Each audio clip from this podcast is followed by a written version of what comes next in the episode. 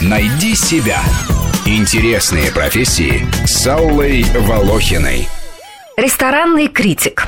Сколько существует еда, столько существуют и ресторанные критики. Практически это каждый из нас. Но мы критикуем готовку дома и в заведениях как любители, и максимум, что можем, испортить или улучшить настроение повару. А настоящий ресторанный критик – это человек, который может как вознести бизнес ресторатора на вершину, так и отправить его в забвение.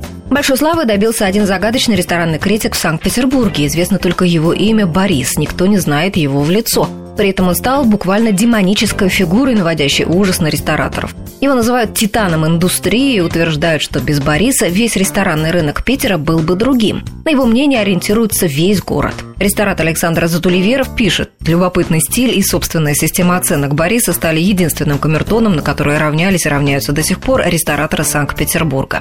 Подобный сюжет с влиятельным ресторанным критиком обыгрывается и в оскароносном мультфильме «Рататуй». Я не писал Агюсто столько лет.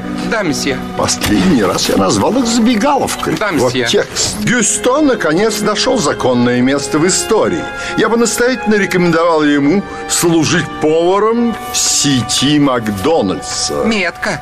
Представление о профессии ресторанного критика у непосвященного человека смутное, но большинство из нас завидует такой работе. Поди плохо ходить по ресторанам и наслаждаться яствами. Ресторанный критик ощущает еще и вкус власти, а иногда и жажду наживы. В этом случае может разразиться скандал. Известному ресторанному критику, многолетнему составителю рейтинга «Мишлен» пришлось уволиться, когда его заподозрили в необъективности. А другому ответить по иску в 20 миллионов долларов за то, что он назвал еду в Макдональдсе скотской, похабной и отдающей вкусом бумаги. И это еще не все опасности, подстерегающие ресторанных критиков. Нужно постараться не набрать лишний вес и избежать несварения желудка после дегустации, к примеру, пальцев обезьян во фритюре или жареных пауков. Для тех, кого не пугают такие перспективы, кто хотел бы научиться ремеслу, в сети размещена инструкция. Вот советы из нее. Совершенствуйте свои писательские навыки, создайте собственное портфолио, заполните его отзывами о ресторанах, в которых вы бываете с друзьями. Напишите, по крайней мере, 40 статей про еду, вино, заведения, шеф-поваров, фестивали.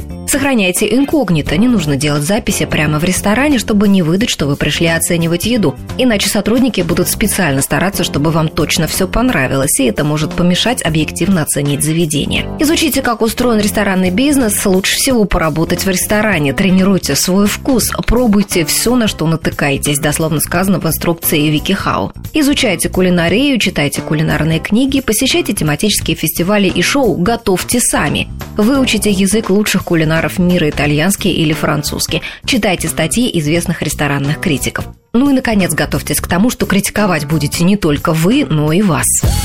Найди себя. Интересные профессии с Аллой Волохиной.